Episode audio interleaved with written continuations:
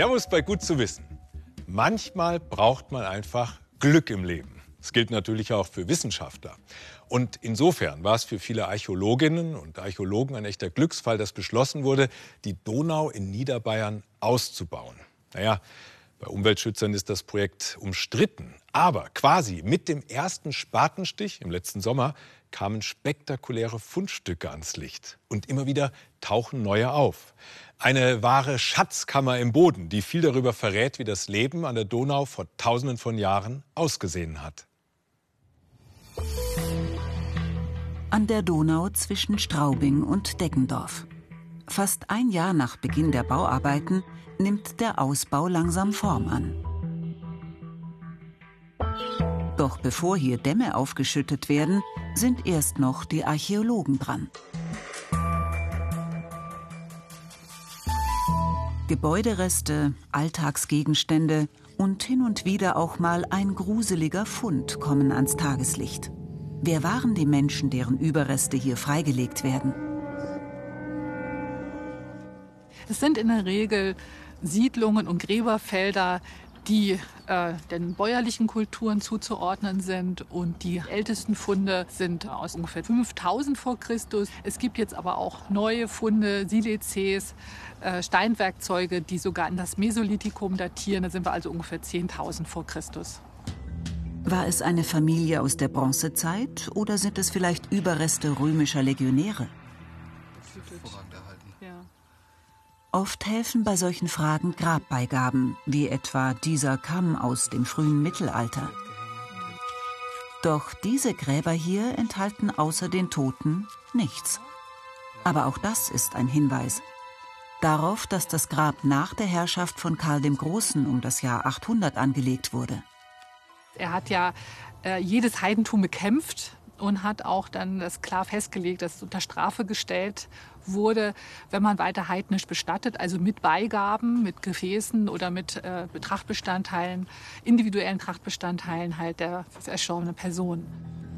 Wegen diesem und anderen Hinweisen vermuten die Forscherinnen und Forscher, dass das hier eher ein vergessener Friedhof aus jüngerer Zeit war. Doch gleich daneben tauchen im Boden viel ältere Funde auf. Diese Scherben von einem großen Vorratsgefäß zum Beispiel. Nach der Form dieser Randstücke und auch der Färbung der gebrannten Keramik wird es zu der Bronzezeit und wahrscheinlich zur späten Bronzezeit dann irgendwo im 14. bis 14, 14. Jahrhundert vor Christus bis vielleicht 1000 vor Christus, äh, ganz grob. Neben dem Gefäß sind Fundamente von Gebäuden. Holzreste, die hier gefunden wurden, können das genaue Alter dieser Siedlung verraten. Und zwar mit Hilfe der sogenannten Dendrochronologie. Dabei untersuchen die Wissenschaftlerinnen die Wachstumsmuster in Hölzern. Der Abstand der Jahresringe variiert immer ein klein wenig, je nachdem, wie schnell der Baum in diesem Jahr gewachsen ist. Besitzt ein Stück Holz genügend Jahresringe, ergibt sich ein einzigartiges Muster, eine Art Code, der nur in einem ganz bestimmten Zeitabschnitt entstanden sein kann.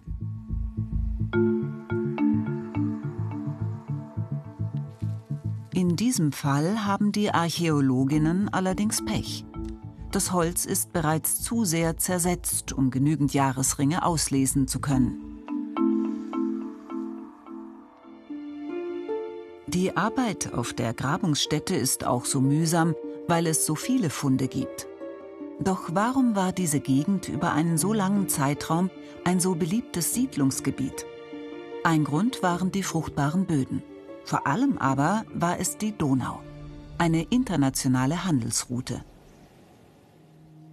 Wie weit das Handelsnetz einst reichte, zeigt ein eindrucksvoller Fund nahe der Gemeinde Pförring. In einem Grab aus dem 5. Jahrhundert fanden Archäologen die Überreste einer Frau mit zahlreichen Schmuckstücken. Bernsteinperlen von der Ostsee, Millefiori-Perlen, die heute noch in Italien hergestellt werden, auch Korallen und Muscheln aus dem Roten Meer. Das größte Rätsel ist ihr Kopfschmuck, eine Herde von Lämmern aus Silberblechen. Möglicherweise sind es frühe christliche Symbole, die ersten Darstellungen ihrer Art, die nördlich der Alpen gefunden wurden. Auf so einen Sensationsfund hoffen die Archäologinnen natürlich auch hier. Vielleicht in diesem alten Hügelgrabfeld, das noch intakte Grabkammern enthalten könnte. Die Hoffnung bei einem Grabhügel ist immer, dass die Zentralbestattung noch da ist. Die Zentralbestattungen sind meistens ebenerdig, eben vor, vor 1600 vor Christus ungefähr, äh, auf dem Oberboden angelegt worden, meistens eine Holzkammer. Und diese Holzkammer war eben eine Körperbestattung mit Gefäßen, äh, persönlichen Gegenständen, Trachtbestandteilen. Und darüber wurde dann schließlich der Hügel errichtet. Die Grabungsarbeiten im Zuge des Donauausbaus werden wohl noch mehr bemerkenswerte Funde wie diese über 4000 Jahre alte Hacke aus Geweih ans Licht bringen und helfen, die lange Geschichte der Region immer besser zu verstehen. Bei vielen von uns ist das hier der Alltag. Jede Menge virtueller Treffen. Bei der Arbeit, in der Schule, selbst beim Feierabendbier. Naja, man ist froh, dass man sich wenigstens am Bildschirm sehen kann. Allerdings sieht man sich meistens auch selbst. Das ist dann so, als ob man täglich stundenlang vorm Spiegel steht. Das macht man ja eigentlich nicht. Und dazu kommt, dass einen die Webcam des Computers nicht immer im besten Licht zeigt. Ja, und das hat offensichtlich dazu geführt, dass es seit dem Beginn der Pandemie einen regelrechten Run auf Schönheitschirurgie gibt. Auch bei Joachim von Finkenstein. Die Nachfrage nach Eingriffen ist bei den plastischen Chirurgen extrem gestiegen. Nach Botox-Behandlungen um rund 20 Prozent. Was man sagen kann, ist, dass durch diese Videokonferenzen und ähm, äh, wo die Patienten sich oft selbst in der Kamera sehen, es da ein irrsinniges Feedback gibt. Nicht nur was die Falten anbelangt, sondern auch andere vermeintliche Entstellungen äh, im Gesicht. Und da fallen einem oftmals erst Kleinigkeiten auf, die man vorher gar nicht so wahrgenommen hat, weil man sich natürlich manchmal über Stunden sein eigenes Gesicht betrachten kann.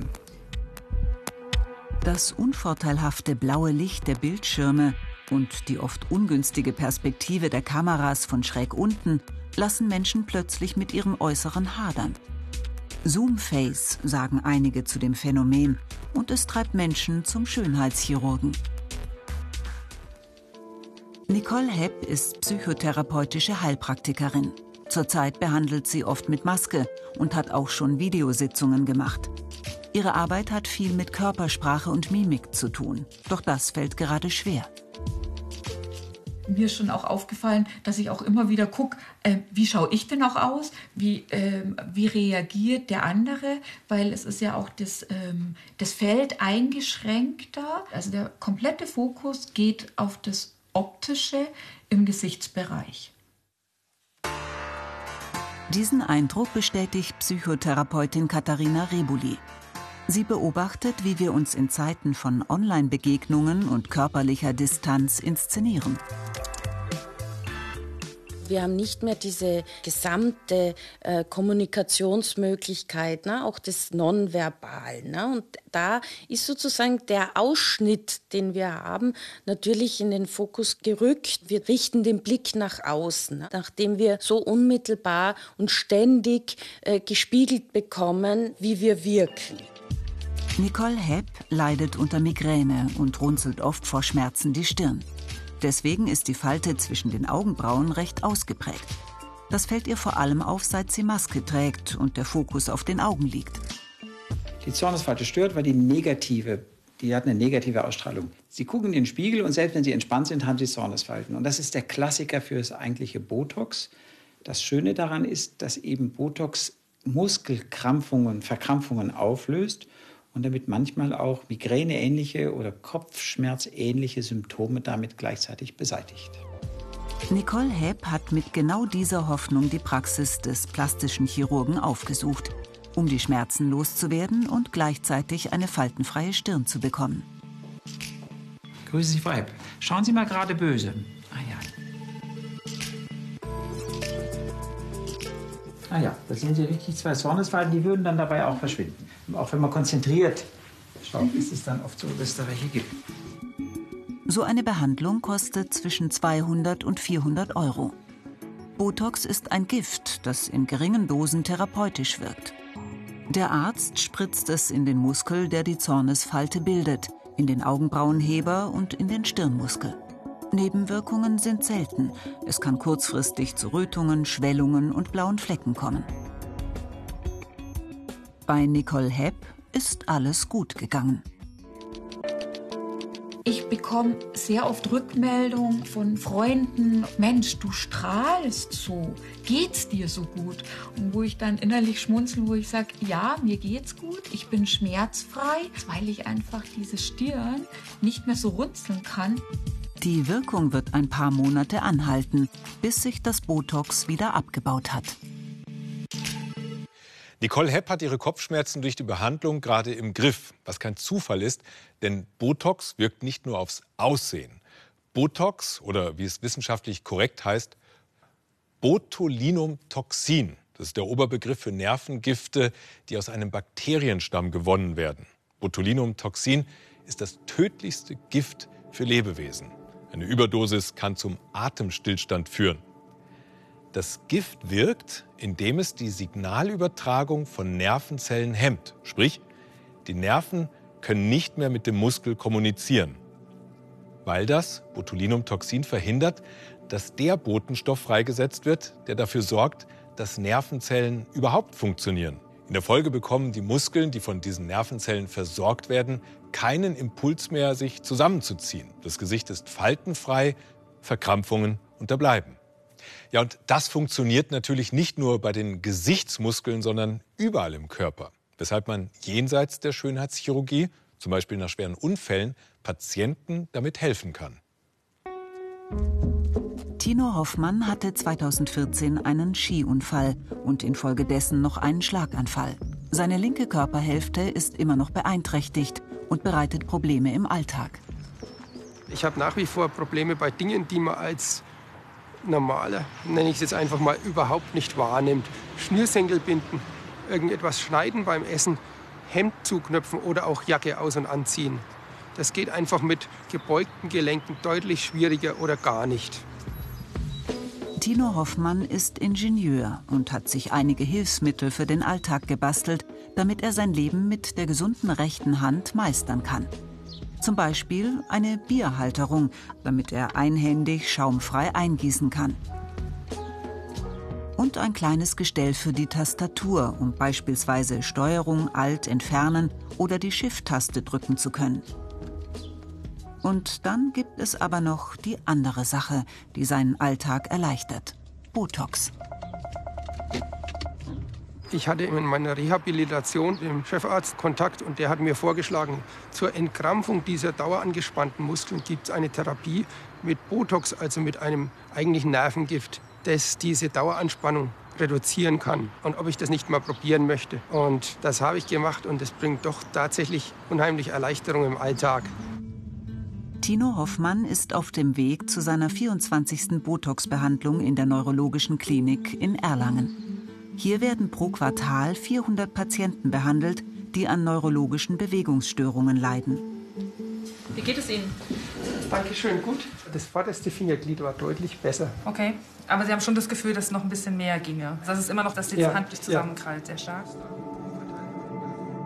Normalerweise schickt das Gehirn Impulse, wenn sich der Muskel anspannen soll und wenn er sich entspannen kann, je nach Bedarf. Bei Tino Hoffmann funktioniert das nicht mehr, weil sein Gehirn durch den Schlaganfall geschädigt ist. Es schickt ununterbrochen Impulse zum Muskelanspannen in den Arm. Und zwar in die Beugermuskeln seines Arms, was dazu führt, dass die Muskeln, die für eine Streckung des Arms zuständig sind, nicht mehr gegenhalten können. Tino Hoffmanns Arm, sein Handgelenk, seine Finger sind also immer gebeugt und unter Spannung.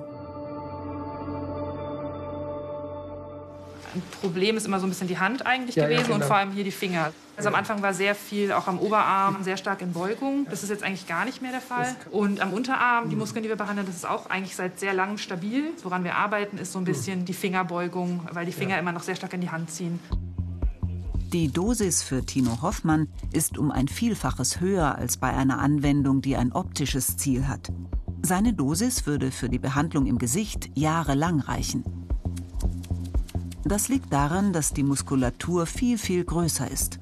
Mithilfe des Ultraschalls sucht Cornelia Möbius die Muskeln. Sie darf kein Gefäß erwischen. Sie spritzt in acht Muskeln des Unterarms, in die, die das Handgelenk beugen, die Finger beugen und die Drehung möglich machen. Ein Ziel war, dass er den Arm wieder strecken kann, damit eventuell auch das Greifen vorbereiten kann. Und ein Ziel, was wir schon noch haben, ist vielleicht, dass er wieder mit der Hand greifen kann. Also das wäre ein ziemlich ambitioniertes Ziel noch. Hier muss die Frau Huber richtig ein bisschen Kraft aufwenden, weil da kommt so ein Effekt, wie wenn man in Rosen reinfasst und erschrickt. Geschafft, Herr Hoffmann. Ja, sehr gut. Ich glaube, es ist ein extremer Lebensqualitätsgewinn. Zumindest ist es das, was ich an Feedback von den Patienten bekomme.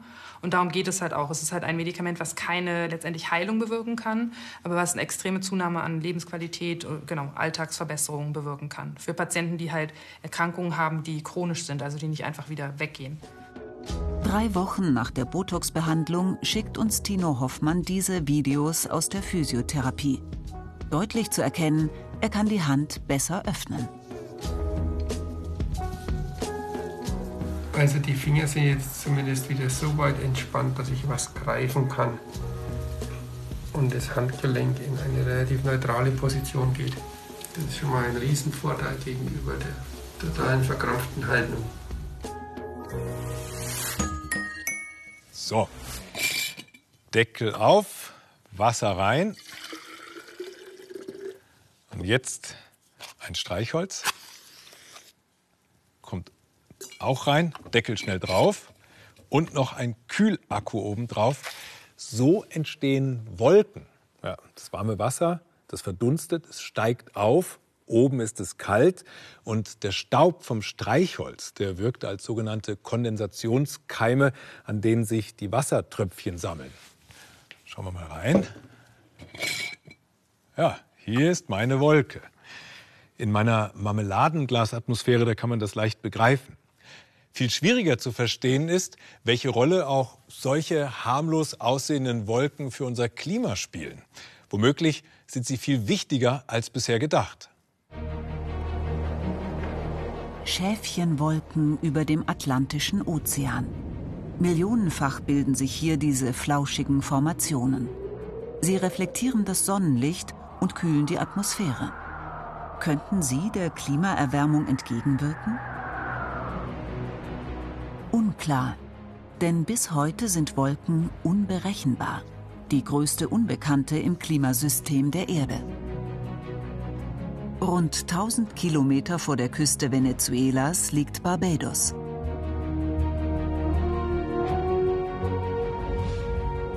Die Insel im Wind gehört zur Kette der kleinen Antillen und ist ein Hotspot der Wolkenforschung.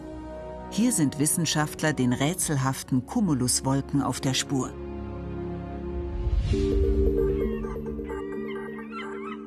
An der Ostküste, wo der Passatwind ungebremst über den Ozean weht, steht das Wolkenobservatorium des Max-Planck-Instituts für Meteorologie. Für Björn Stevens stehen die ganz tiefen Cumuluswolken im Fokus der Forschung. Sie sind ständig in Bewegung, haben den größten Klimaeffekt und deshalb eine enorme Bedeutung für die Zukunft unseres Planeten. Verändern sich die tiefen Wolkenschichten nur um wenige Prozent, kann der Effekt einer Verdoppelung der CO2-Konzentration in der Atmosphäre entsprechen. Ein Wert, den wir seit Beginn der Industrialisierung noch nicht erreicht haben. Je nachdem, ob die Bewölkung zu oder abnimmt, kann der Treibhauseffekt verdoppelt oder halbiert werden. Das klingt gigantisch.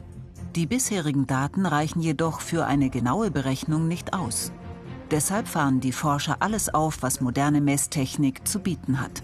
Ein Laser schießt 29 Kilometer hoch in den Himmel, misst Wasserdampf, Strahlung, Temperatur und Aerosole. Das Forschungsschiff Meteor ist startklar, voll bepackt mit Instrumenten, die teils erstmals auf See zum Einsatz kommen. An Land werden Katapultdrohnen in Stellung gebracht. Vier Forschungsflieger kreisen am Himmel. Ein internationales Team soll einen einzigartigen Datenschatz über Wolken zusammentragen. Das deutsche Forschungsflugzeug Halo ist einsatzbereit für eine neunstündige Mission in den Wolken. Wir messen die Wolken nicht direkt, sondern leiten ihre Eigenschaften indirekt mit ganz unterschiedlichen Instrumenten ab. Vergleichbar mit der Persönlichkeit eines Menschen, über den man ein Bild gewinnt, indem man viele verschiedene Leute befragt. Wir müssen die Wolken also aus vielen Perspektiven betrachten. und das geht mit diesem Forschungsflugzeug ganz besonders gut.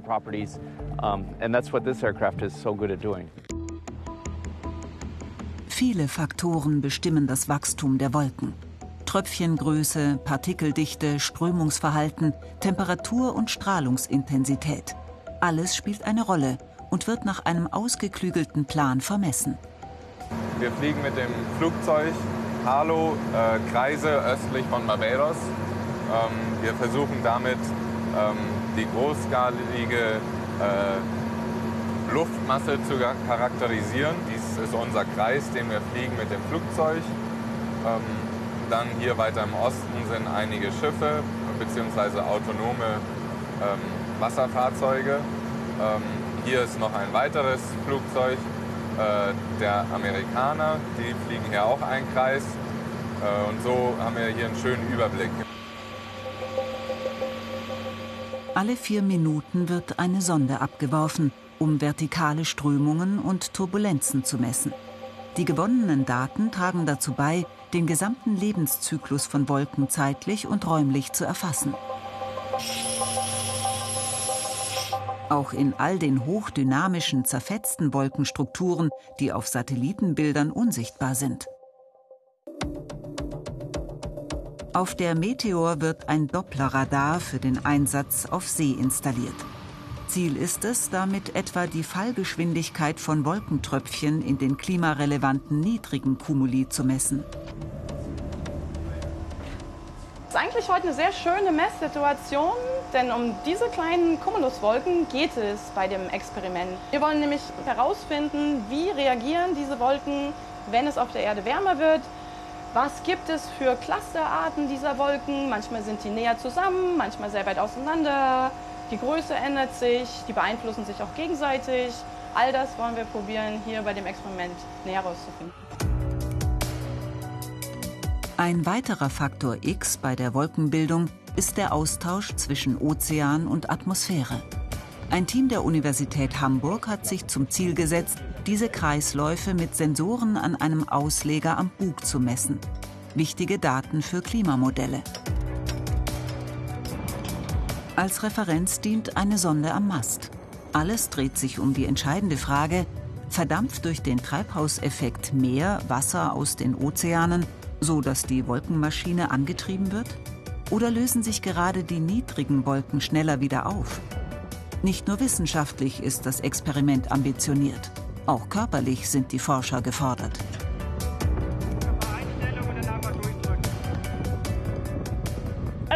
Ungewohnt, dass es so schwankt mit den ganzen Wellen heute, weil heute sehr, sehr viel Wind ist.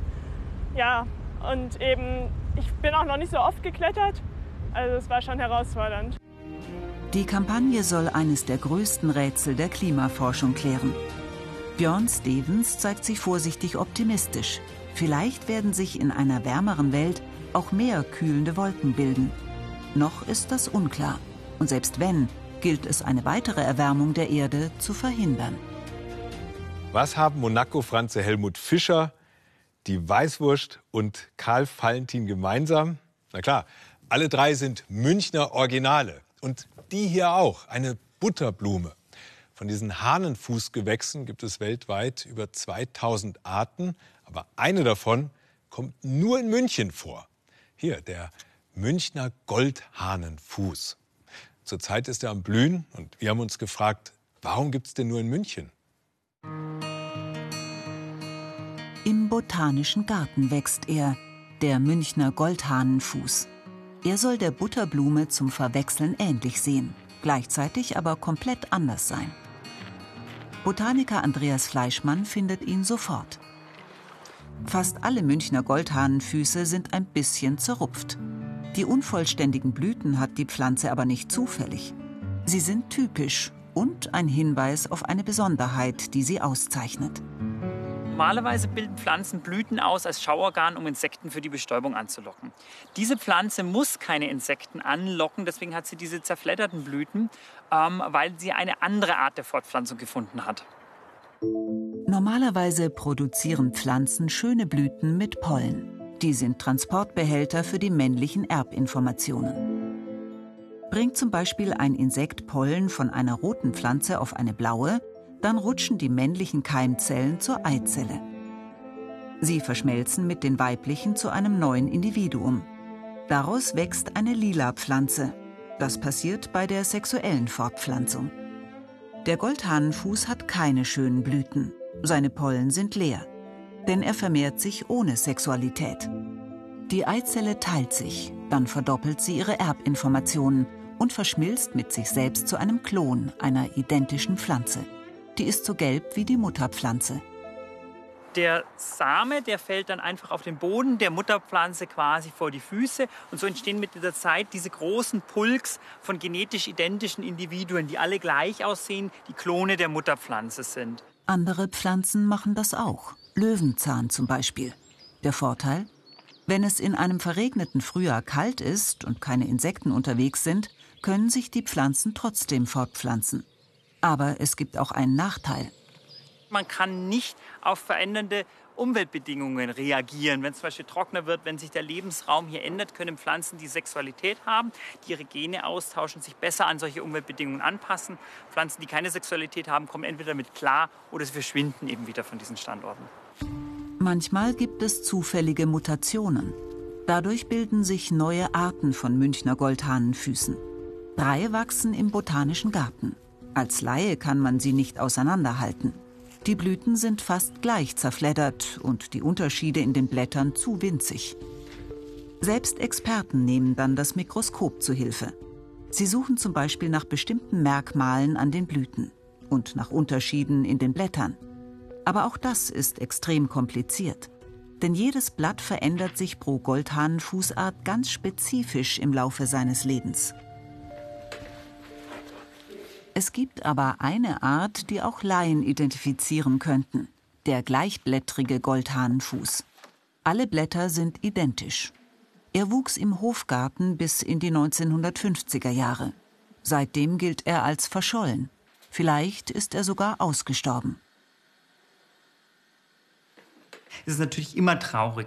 Wir verlieren äh, auf unserem Planeten ständig Artenvielfalt und das ist besonders schade natürlich, wenn es solche kleinräumigen Pflanzen, die nur weltweit an einer Stelle vorkamen, die dann für immer verschwunden sind. Im Mai blühen die Münchner Goldhahnenfüße noch im Stadtgebiet. Die Butterblumen noch bis September. Der Münchner Goldhahnenfuß heißt auf Lateinisch Ranunculus monacensis. Und Ranunculus bedeutet Fröschchen, weil die Blätter mit etwas gutem Willen so aussehen wie Froschhände. Gut zu wissen. Und damit danke fürs Dabeisein und bis zum nächsten Mal.